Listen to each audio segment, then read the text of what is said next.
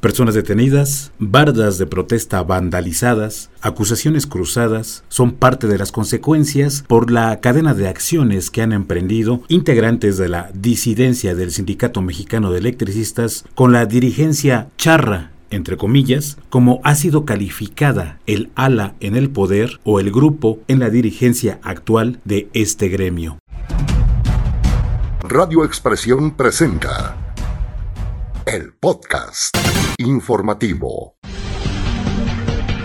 La disidencia del ESME ha existido desde que se emitió el decreto presidencial para la extinción de luz y fuerza del centro, en el sexenio panista de Felipe Calderón Hinojosa. Sin embargo, el sector político antagónico al Comité Central tomó valor para externar su postura al percatarse que la presidencia de la República no simpatiza con la dirigencia del gremio. Tomando en cuenta también la opinión de los antiguos dirigentes, este era un sindicato ejemplar era el sindicato posiblemente más democrático de México durante muchos años, hasta que lo quebraron, eh, lo destruyeron con saña. El alejamiento entre Andrés Manuel López Obrador y el secretario general del ESME, que se ha mantenido en el poder por más de una década, Martín Esparza, quedó al descubierto cuando el jefe del Ejecutivo Federal invitó al ex líder de los trabajadores, Rosendo Flores, al anuncio de las casi 9.000 jubilaciones de ex trabajadores afectados por la extinción de luz y fuerza del centro. En esa conferencia mañanera, el presidente de la República dio visos que el logro de las pensiones fue por gestiones de Rosendo y no de Martín resolver lo de jubilaciones pendientes a trabajadores del Sindicato Mexicano de Electricistas. Como sabemos, se liquidó la compañía de luz y fuerza del centro por la injusticia que significó tomar esa decisión de eh, despedir a más de 40 mil trabajadores. Pero hagamos un poco de memoria. En las definiciones de las candidaturas al gobierno de México, Martín Esparza anunció su apoyo como líder del ESME a María de Jesús Patricio Martínez, una mujer respetada, mejor conocida como Marichuy, vocera del Consejo Indígena de Gobierno y aspirante a una candidatura independiente a la presidencia de la República. Finalmente no alcanzaron las firmas. Sin embargo, la acción habría sido tomada por AMLO como una alianza de Martín Esparza con el neoliberalismo que intentaba descarrilar el inminente triunfo del actual presidente, según aseguraron algunos disidentes. Además, en campaña abierta, el actual líder del ESME manifestó en varias ocasiones su rechazo a las aspiraciones políticas de Andrés Manuel López Obrador. Va a llegar el Mesías en el país a la presidencia de la República y que van a restituir a Luz y Fuerza, Pemex, a CFE, los contratos colectivos y se va a acabar 30 años de privatizaciones. ¿Ustedes creen eso?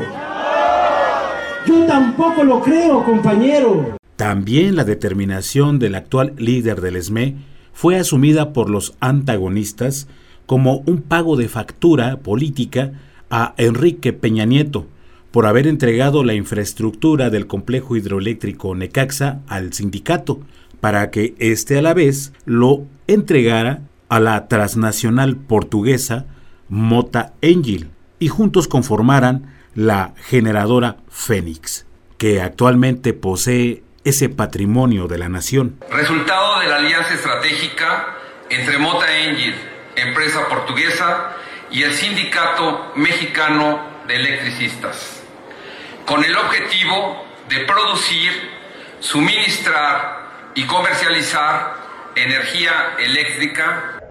Los disidentes han emprendido algunas manifestaciones con lonas en mano, en donde agradecen a Andrés Manuel López Obrador las casi 9.000 jubilaciones para quienes lograron acumular 19 años, 6 meses y un día, y también manifiestan su rechazo a la generadora de electricidad Fénix, empresa que no dio respuesta para lograr la reinserción laboral de los más de 15.000 ex trabajadores de luz y fuerza del centro. En cambio, solo se beneficiaron abrimos comillas, los más allegados al Comité Central del Sindicato Mexicano de Electricistas o de su líder, Martín Esparza. Andrés Manuel López Obrador y a los cuatro ex dirigentes que a pesar de su edad se han preocupado que nuestro sindicato esté en condiciones, ya ellos han arreglado lo de las hipotecas, se está ya el tema de lo de las jubilaciones,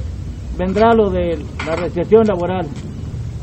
En la Pinta de Bardas, para manifestar su postura, ya hubo dos personas detenidas por parte de la Policía Municipal de Juan Galindo, quienes fueron acusados de no tener permiso para los rótulos, y las autoridades les pidió que debían tener una concesión oficial de parte de Obras Públicas.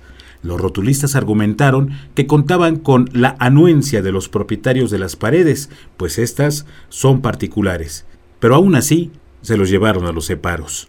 Hay una versión oficial por parte de la presidencia municipal de Juan Galindo que apunta a quienes pintaban las bardas no presentaron ningún permiso y además tomaron una actitud difícil contra los oficiales por lo que tuvieron que ser detenidos y ser sancionados con una falta administrativa. Por otro lado, dos bardas rotuladas con las leyendas de agradecimiento al presidente de la República por las jubilaciones y manifestando su rechazo contra la generadora Fénix y por supuesto con la actual dirigencia del ESME, constantemente han sido vandalizadas, pues tras pintarse, al otro día aparecen manchadas y pintadas de color blanco, según denunciaron integrantes de la disidencia. Los declarantes indicaron que la disidencia en el ESME es más grande de lo que aparenta, solo que varios compañeros no se manifiestan por miedo a ser golpeados por el ala oficial o por miedo a que les quiten su lugar de trabajo que actualmente tienen en la generadora Fénix. Que no haya secretarios generales por cinco años. Que se permita la discusión sin que te rompan los hijos. Así como la gente sabe que el estar en contra y pararse en ese auditorio es la invitación para que te agredan. Sin embargo, la contra continúa creciendo. Nuestro conflicto laboral Gracias a ellos, porque a nadie más y a nuestro presidente Andrés Manuel López Obrador se está haciendo justicia paso a paso. Los trabajadores de la división Icaxa les damos las más sinceras gracias. Radio Expresión. Heriberto Hernández. Periodismo de verdad.